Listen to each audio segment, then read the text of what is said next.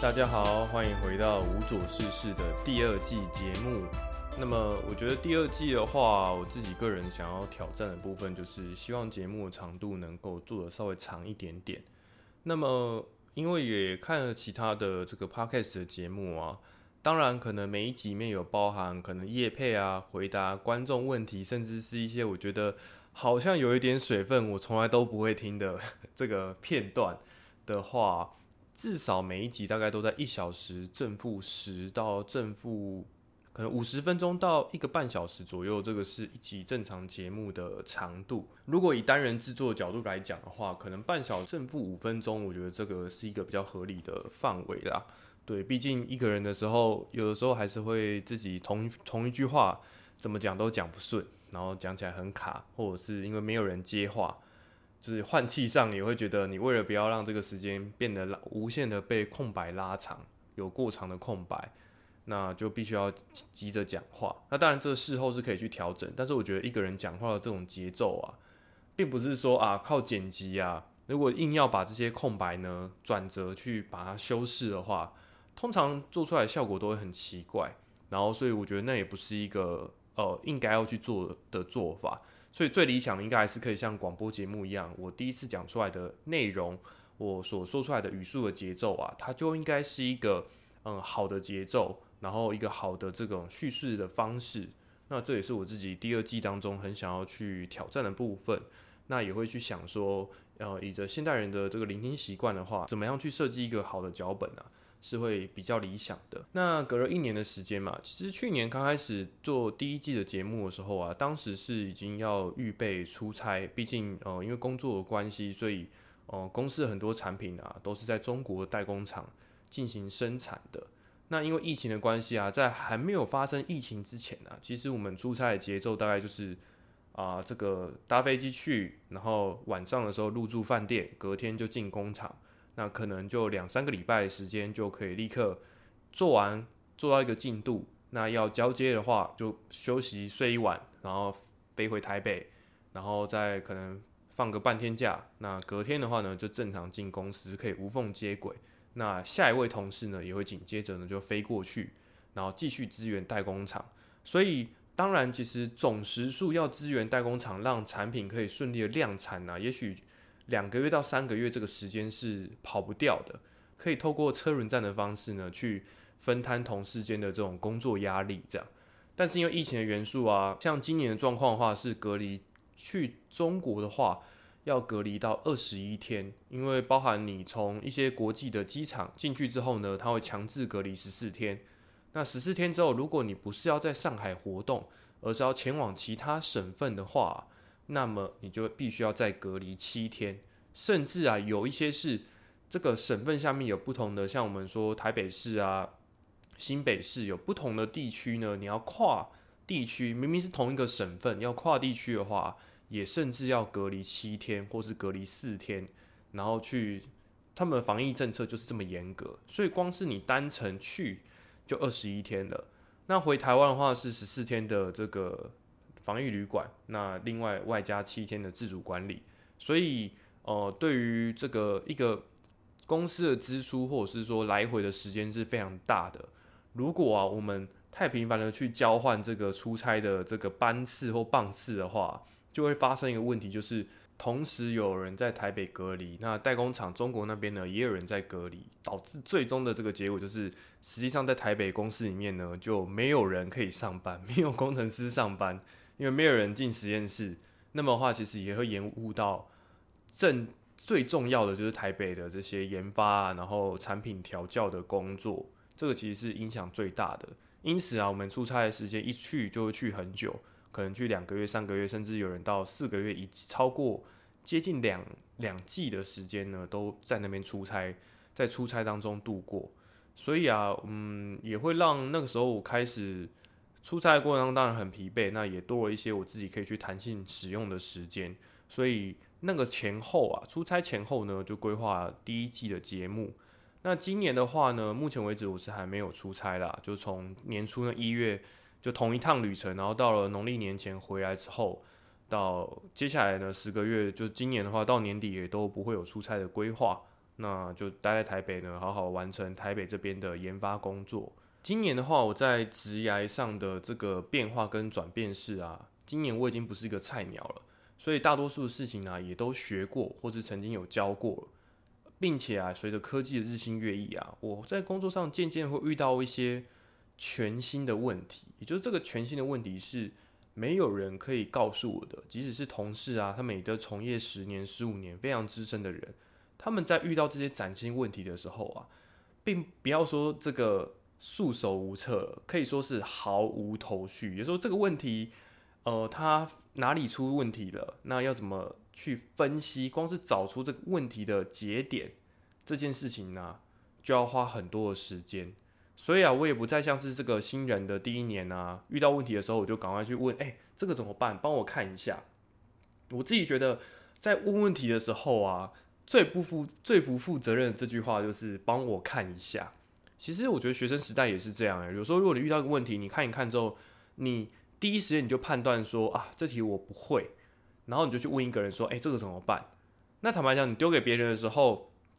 别人也是重新的去吸收，或花一段时间重新去吸收，从零开始去了解这个题目在做什么，这个问题是什么样的状况，之后啊，才可以做出对应的解法、解释啊，或者是对策。那我觉得其实。这算是一个蛮不好的这种问问题的方式吧，对，所以如果真的很想要挑战啊，能够问出更好的问题，或者是提升对于问题的剖析能力啊，我觉得最重要的第一个练习就是你看到问题的时候，你必须要试着去做出尽可能依着能你的能力去做出尝试。当你去寻求帮助的时候啊，也一定要很好的禀告出你目前为止你做过什么样的尝试、什么努力啊，或者是这个问题。其实你已经完成一半了，但是有另外一半卡住，或者说你不知道，那么你这个发问的过程呢，就可以帮助别人更快的去进入状况，能够呢去为你解答疑惑。这个我觉得是一个问题上的一个很重要的技巧。那回到我自己的工作上的话，就变成说，因为已经不是菜鸟了嘛，那有遇到很多展现问题的时候，变成我自己要背负着一定的压力，然后自己要想办法去独立完成啊，去克服这个问题。那么，另外一个，当然这个也是有好处啦，就是说，嗯，也证明了我身为一个研发工程师的价值。也就是说，老板花钱请我来，不是来问问题的，呃，不是来做一些 SOP 的操作，当个作业员一样，而是我要有这个帮老板解决、帮公司解决问题的能力。那的确也是对我自己能力的一个肯定。但是不得不说。可能是研究所还大学开始吧。我觉得在遇到一个挑战的时候啊，以前教授有跟我分享过一个这种面对事情的态度。有的时候我们在遇到一个崭新的问题的时候啊，或者说我们没没做过、不擅长的东西啊，本能的反应会有一种说一下、说一下的感觉，就是啊，这个我不太会，然后我就很想要去逃避跟回避这件事情。那么那个时候我有问教授说，我要怎么样去？克服这种心理障碍呢，或者改改变这个习惯，对吧？那当然，嗯，我觉得大家这个答案应该大家也都知道嘛，就是你多多磨练之后啊，有一天当你不会再说的时候啊，就代表你成功的去克服这件事情的。那今年的话，以我自己工工作上所做专业的事情，这就是我今年当中花最多的时间想要去克服的部分。那我觉得当下的话，就是在这个。突自我突破过程当中，嗯，你说很辛苦吗？可能没有到很辛苦，但我觉得心情很差，然后觉得压力很大，对。但是我觉得他也许回过头来看的时候，那并不是一个多么折磨人的过程，但的确过程当中其实不太舒服的。那么我也会在面对这些挑战的时候啊，就是给自己一个这个心理建设，就是说你要假设这个问题啊，没有人可以帮助你。在这个情况下，你可能给自己十二小时、两个工作天或一个礼拜的时间，你要尽可能的去剖析这个问题。那如果这个问题真的，你当你发现你已经试着做出努力之后啊，真的不行的话，那你要做一个停损点。那当然依着事情的不同，或者说事情的急迫性，你要定下一个时间，就是说啊，今天中午之前，如果我还是毫无头绪的话，那我一定要赶快找一个人来帮助我，不然的话，我就。可能会把事情搞砸，这个我觉得是在今年当中我去练习很多的。那过程当中的确也完成了一些当然我觉得很难说嘴啊，但是这的确哦，最后因着自己投资的时间呐，然后顺利把这个问题完成了这样。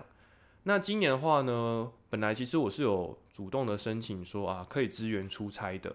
但是可能也有一些我自己个人的规划吧。但是对于老板主管来说，哦，最后我没有去出差的原因，其实是哦有资源的一些台北，可能老板希望做的一些专利研发或新技术研发的工作。那我觉得这其实是，当然这件事情是。对我来说，我的的好处或我喜欢这件事情的一个优点，就是说换换口味，不要只是一直做专做产品。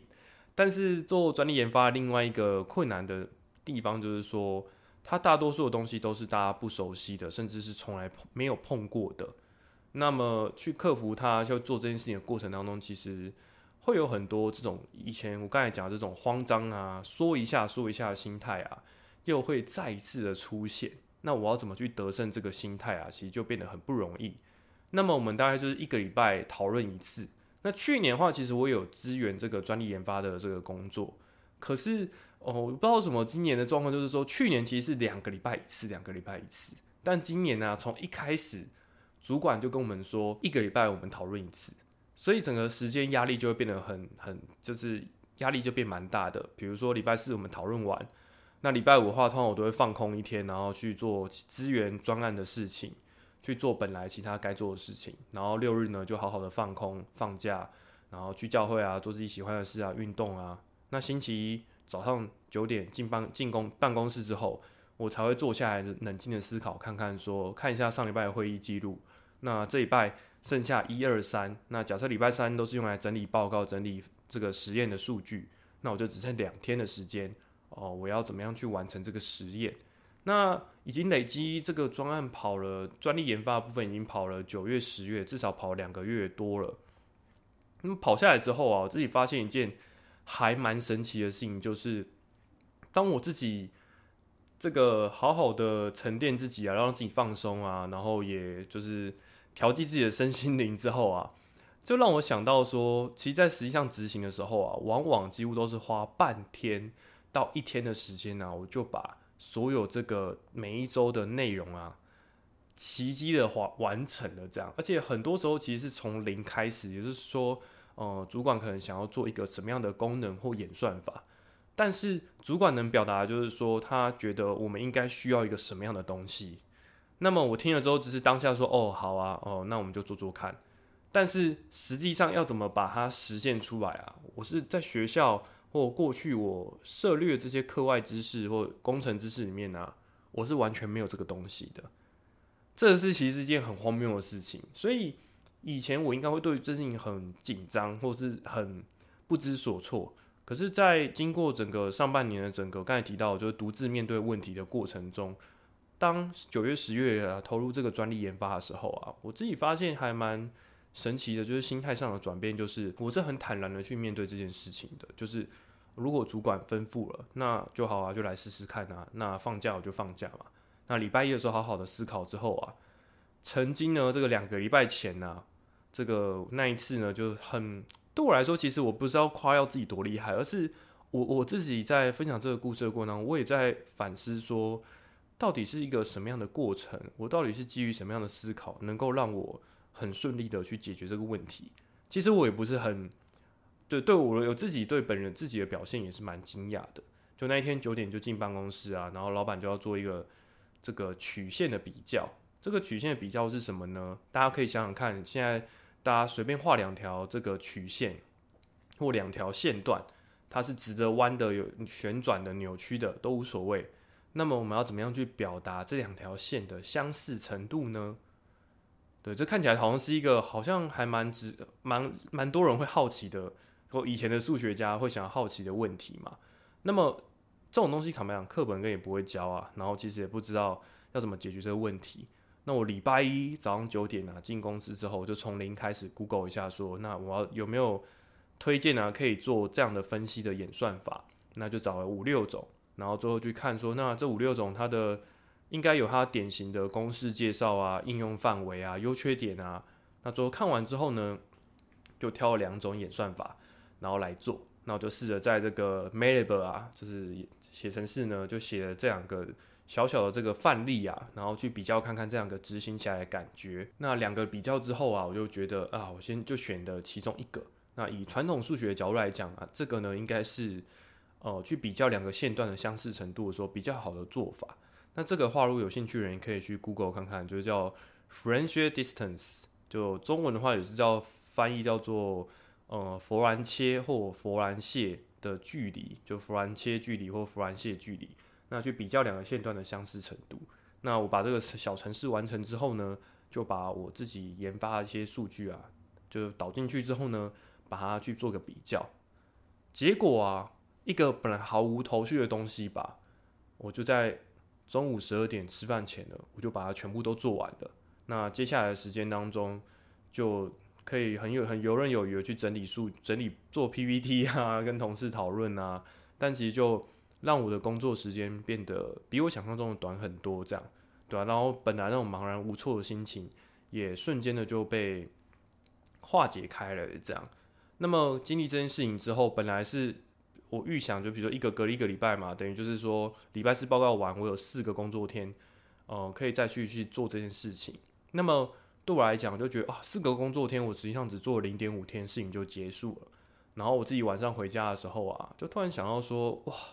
这好像是这个草船借箭的神机哦，就像这个《三国演义》里面诸葛亮啊，就约定好要打造十万支箭，但是每天都不务正业，结果就选了一个清晨的时间起大雾，然后就利用草船呢收割了很多，就从敌军那边呢拿到了很多的箭矢，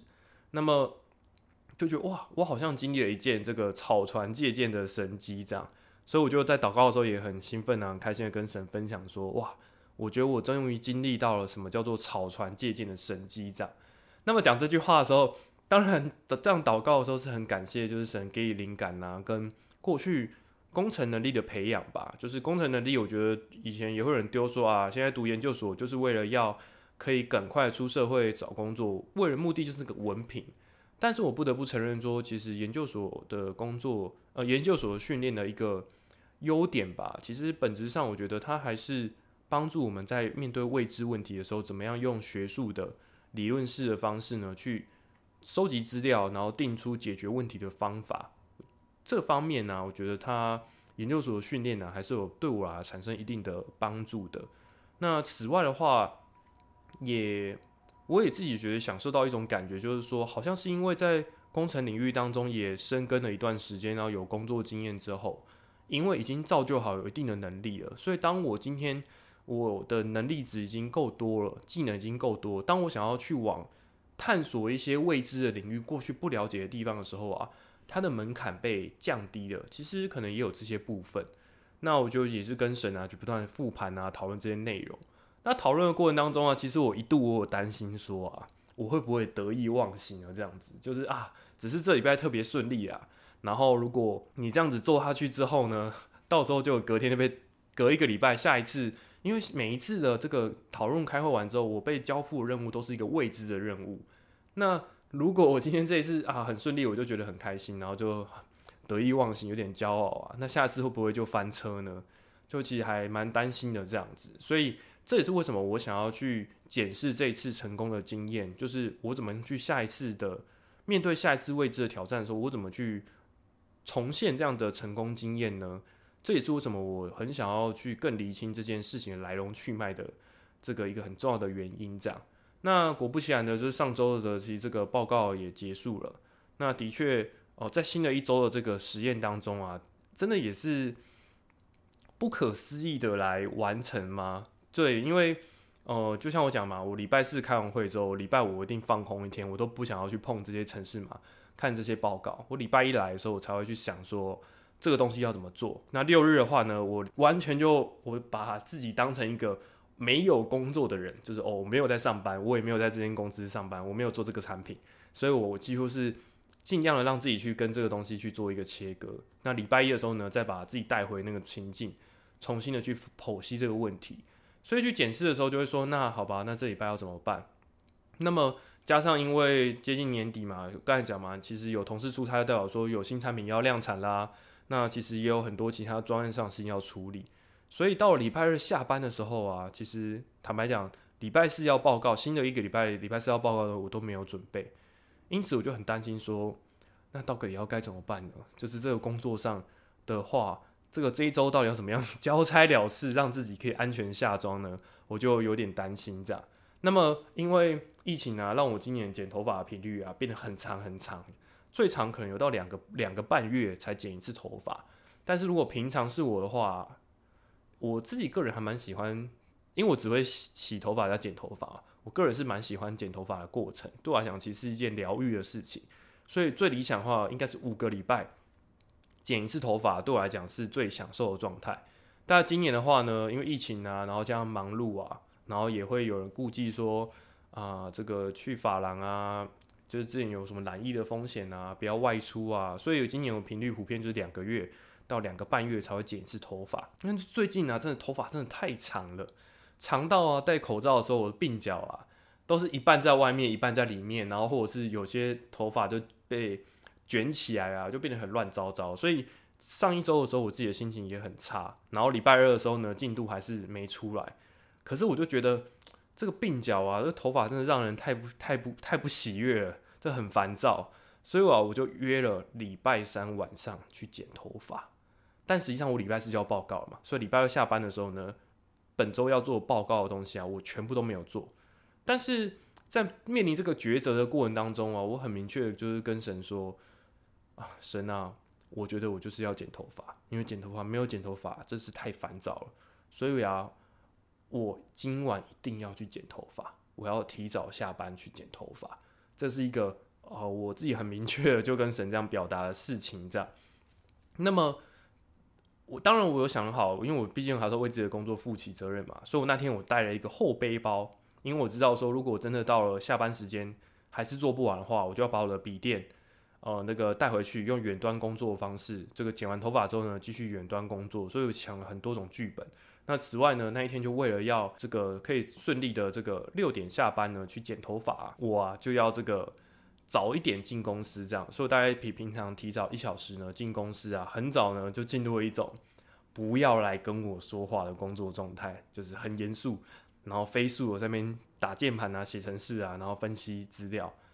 结果也真的很神奇诶！我礼拜三八点去，然后到中午的话呢，就是十十二点四个小时的时间，我也把礼拜四四新的一个礼拜呢要报告的内容全部都做完了。然后下午的话呢，因为这个主管就看我说啊，明天就要报告，然后这这礼拜真的太忙了嘛，好吧，今天就让你好好做专案的事情。所以反而啊，我礼拜三呢变得很游刃有余，因为实际上我中午前就已经把要这礼拜要报告所有实验全部都做完了。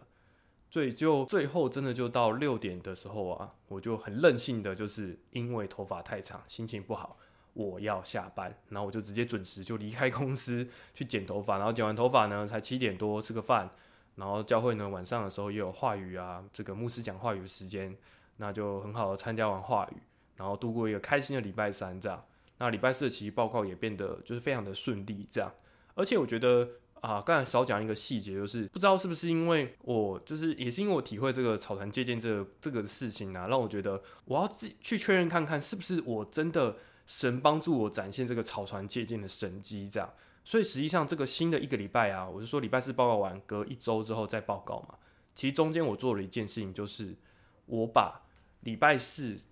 这个上一个礼拜四开会讲的内容啊，我在礼拜二的时候呢，就先发了一封信，把上次主管所提的这些内容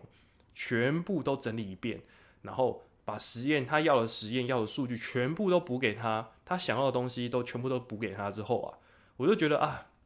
终于把事情做完了。那其实已经没有什么事情可做了，所以为什么我刚才说礼拜二下班的时候是我的进度还是零啊？不是说我真的都没有，就是都很荒废啊，然后都没有做，而是其实我礼拜二中午前呢，我已经把上礼拜四讲的内容全部都整理完，然后我也觉得，嗯，这些内容应该可以事先的寄给就是主管看吧。所以啊，主管礼拜二中午寄出去之后呢，想不到我本来以为礼拜四应该就可能这个会议就取消了，反正实验已经提早做完嘛。想不到礼拜二下午啊，主管就找我们来讨论说：“哎，我看完那个报告跟数据，他觉得我们可以再做两三个实验。”那看完之听完之后，我就觉得啊，啊，只剩下礼拜二的下午。你礼拜二下午跟我说，那只剩礼拜二晚上跟礼拜三一整天可以做。这样来得及吗？根本就做不完吧。所以我就觉得非常的害怕。但是呢，刚才讲嘛，因为我要剪头发，所以不论如何呢，我就还是有承受这个压力呢，就任性的去下班了。这样。不过啊，就果真的还是按照这个所安排的这个时间效率啊，顺利的把这一周的报告全部都完成了。这样子，也就是说，过去的这两这个一短短的一周当中啊，其实我已经把我做的这个工作量呢，是完成了这个实验的成果啊，是之前每一周的两倍这样。但我还是很游刃有余的，在我所规定的时间里面去完成的。这我觉得，算这两个礼拜里面的经历啊，对我来讲是一种很。难忘的体验，对啊，原来当我们自己深刻的去把自己的内心、自己的生活交托给神，而且造就之后，当我们具备能力之后啊，这应该可以说是一种造就后的喜悦吧。就是说，学习当然有学习的幸福感嘛，对吧？就是很多人都会说，出社会之后觉得以前当学生真的很幸福啊。但是我觉得，其实我自己其实在研究所的时候啊，到硕二的时候，我自己是很向往可以出社会。赶快工作的，因为我觉得造就啊，也有造就后的喜悦。当你有能力之后啊，你可以很尽情的去做你想做的事情，而且你知道你可以做到，那我觉得这是一件哦非常振奋人心，然后很让人喜悦的事吧？对啊，所以嗯，可能我们面对生活的未知的恐惧啊或挑战的时候，不知道大家在面对这个未知的挑战的时候的反应是什么？那我自己的话，真的在经过今年一整年的这个疫情的挑战之后啊。我觉得自己心境上有蛮多的转变的，反而可以用更不一样的心情啊，更甚至有时候是有一点期待的，有下一次未知的挑战，然后去解决这个问题。然后我觉得在解决每一件事情的过程当中啊，不像以前一样，就是我面对一件未知的事情，我是带着很庞大的压力，而是我可以游刃有余的知道说按部就班的去做啊，这个问题是会被解决的，所以你不要担心。这也是我觉得我今年当中收割的一个。哦，很重要的一个这个观念跟体会吧。那最后的话，也跟大家分享一个，就是灵肉更新，这算是今年当中可能遇到初次来教会的人呐，我也会很好的去分享一个部分。因为教会当中的这个总会长牧师呢，就跟我们分享啊，每年我们教会都有一个年度的标语，今年的标语呢，就是灵肉更新，就是灵魂跟肉体都要更新，然后都要提升层次，或者是变得更好。那这个标语，我觉得它这件标语的含义是什么呢？或者说它的定这个标语的用意是什么呢？其实是二零二零年呢，因为全球疫情的变化，整个世界哦都变得很，就是很多事情都被耽搁啊，充满变数啊，甚至很多大家想做的事情都不能做。不光只是这种出国玩，而是全世界的商业经济的运作，然后包含有些人人生规划啊、出国啊，然后出国留学。读书、经商这些都变得很不顺利，所以很多人都觉得啊，因为疫情的关系啊，二零二零年结束之后，他啊这一整年啊都因为疫情的关系，我我的事情被耽误了，然后变得不顺利。可是到了二零二一年的时候啊，总长牧师说，为什么今年要叫做灵肉更新之年呢？是因为这个疫情已经过去一年了，那未来呢，其实也看得出来还会持续延续下去好一阵子。所以啊，今年当中啊，我们不要把这个疫情呢当做一种借口。那也不一定是疫情，也许有很多外在因素，我们会把这些东西拿来当借口。我们要做的事情是啊，要找出在每个当下可以去做的事情，更多的去投资自己。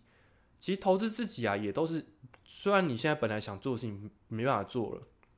但是你在这个时候做小规模的练习，或更好的投资自己啊，都是可以帮助将来机会来临的时候啊，你可以更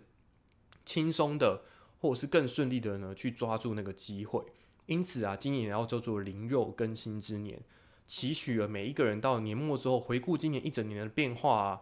都可以看见自己在肉体上、在灵上、属灵上呢有成长啊跟突破的部分。因此，我也都把每一次这个只要有机会有新人啊、新朋友啊来到教会的时候，我也会很很好分享这件事情。那么今天也就是透过这个草船借箭的故事呢来讲，我觉得这也是在今年当中我自己在工作上啊。一个蛮大的转变，那我觉得这件事情当然也影响到我自己对信仰看待的角度，因为心情上真的就跟以前只是比较被动的，然后比较彷徨啊，然后希望神啊这个来帮助我那种心情啊，变得蛮不一样的。可以用一个更成熟的方式，是好像我可以跟神一起工作，一起搭配的去完成这件事情。那执行者当然是我，那我但是我多了一位新主管，就可以更好跟神讨论之后呢，神给我一些方向，那我可以很坚定的去执行这个任务啊。那神也很放心的可以把他期待希望我去帮忙的事情都交代给我。这个我觉得这个合作的过程是让我觉得很愉快的，所以我觉得不仅只是在工作上的造就吧，那我觉得在信仰上的造就呢，也让我变得更加的愉快，用更轻松的心情呢，可以面对这个每一天的挑战。那以上呢就是这一集的今天的节目的内容，对啊，如果还想要听什么样的故事或想要问的问题呢，也欢迎呢留言来跟我分享。那如果之后大家反应热烈的话呢，我们也可以增加 Q&A 的环节呢，在第二季的节目当中。那很高兴呢，今天呢跟大家分享这个故事。那我是吴卓入，那我们就下一集节目再见喽，拜拜。